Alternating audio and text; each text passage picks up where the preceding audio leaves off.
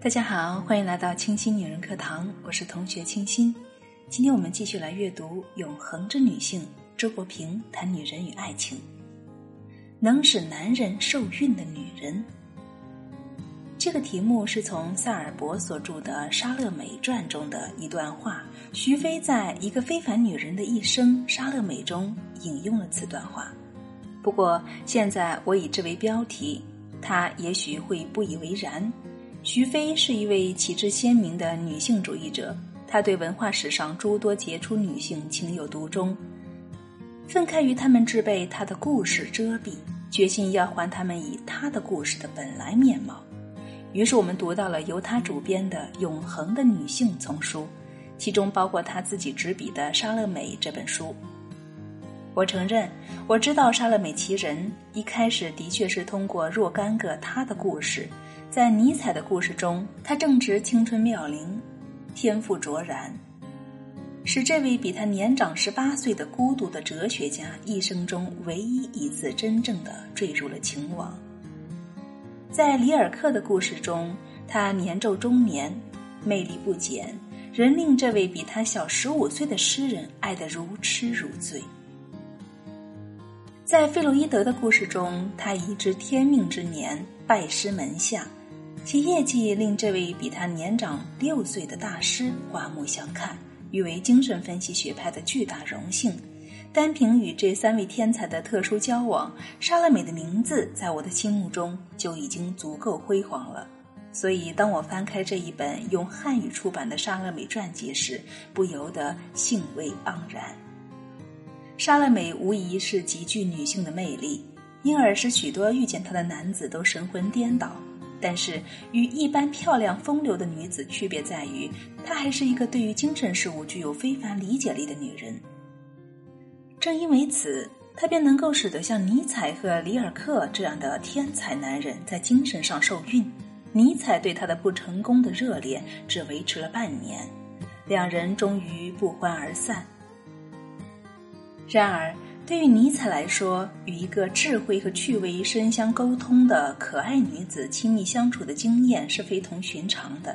这个孩子般天真的姑娘，一眼就看到了她深不可测的孤独，她心中的阴暗的世劳和秘密的地窖，同时却又懂得欣赏她的近于女性的温柔和优雅的风度。莎乐美后来在一部专著中这样评论尼采。他的全部经历都是一种如此深刻的内在经历，不再有另一个人外在的精神作品与内在的生命图像如此完整的融为一体。虽然这部专著发表时尼采已患精神病，因而不能阅读了，可是其中所贯穿着的是对他的理解，想必是他早已领略过且为之怦然心动的。如果说他生平所得到的最深刻理解仅来自一个异性，这使他感受到了胜似交欢的极乐，那么最后所备尝的失恋的痛苦，则几乎立即就转化成了产前的阵痛。在被爱情和人寰遗弃的彻底孤独中，一部最奇特的作品《查拉图斯特拉如是说》脱胎而出了。里尔克的情形有很大不同。与里尔克相遇时，莎乐美已是一个成熟的妇人，她便把这成熟也带给了初出茅庐的诗人，同为知音。在尼采那里，他是学生辈；在里尔克这里，他是老师辈了。他与里尔克延续了三年的情人关系，友谊则保持终身，直到诗人去世。从年龄上看，他们的情人关系几乎近于乱伦，但他自己对此有一个合理的解释。说他们是乱伦，还不算是犯下毒神罪的世纪前的兄弟姐妹。在某种意义上，他对里尔克在精神上的关系也像是一位年长的性爱教师。他帮助他克服感情上的夸张，与他一起烧毁早期那些娇柔造作的诗，带领他游历世界和贴近生活，引导他走向事物的本质和诗的真实。里尔克自己说：“正是在莎乐美的指引下，他变得成熟，学会了表达质朴的东西。如果没有莎乐美，尼采肯定仍然是一个大哲学家。但里尔克能否成长为二十世纪最优秀的德语诗人，就不好说了。”我们也许要问：莎乐美对尼采和里尔克如此心有灵犀，为何却始则断然拒绝了尼采的求爱，继而冷静地离开了始终依恋他的里尔克？作者在引言中有一句评语，我觉得颇为中肯。莎乐美对男人们经久不衰的魅力在于，她懂得怎样去理解他们，同时又保持自己的独立性，心灵相通，在实际生活中又保持距离，的确最能够使彼此的吸引力耐久。当然，莎乐美这样做不是故意要吊男人们的胃口，而是她自己也不肯受任何一个男人支配。一位同时代人曾把她的独立不羁的个性誉为一种自然力，一道急流汹涌向前，不问结果是凶是吉。想必他对自己的天性是有所了解的，因此在处理婚爱问题时，反倒显得相当明智。她的婚姻极其稳定，长达四十三年之久，直到她的丈夫去世，只因为这位丈夫完全不干涉她的任何自由。她一生中最持久的性爱伴侣，也不是什么哲学家或是艺术家，而是一个待人宽厚的医生。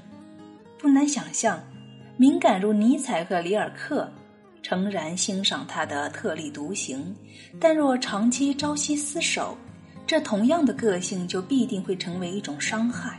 两个独特的个性最能够互相激励，却最难走在一起过日子。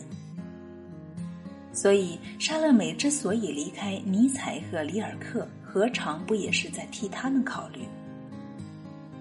写到这里，我发现自己已难逃男性偏见之极。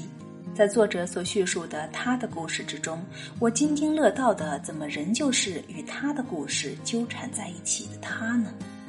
让我赶快补充说，莎乐美不但使男人受孕，而且自己也是一个多产的作家，写过许多小说和论著。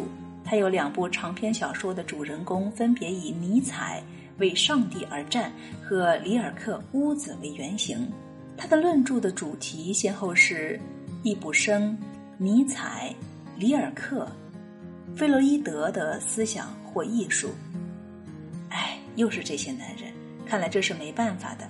男人和女人互相是故事，我们不能读到纯粹的他的故事或他的故事。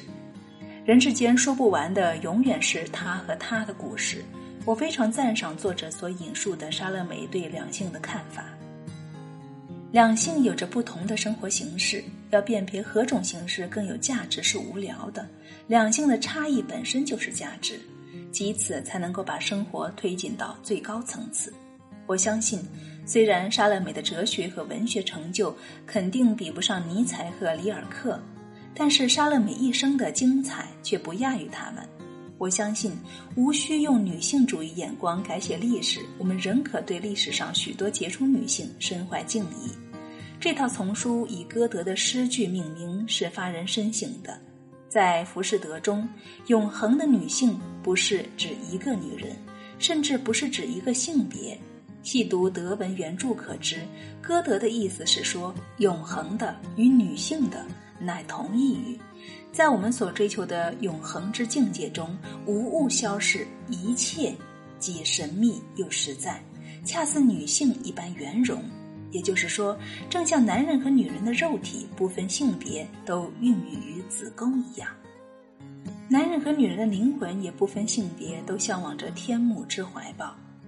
女性的伟大是包容万物的。与之相比，形形色色的性别之争不过是一些好笑的人间喜剧罢了。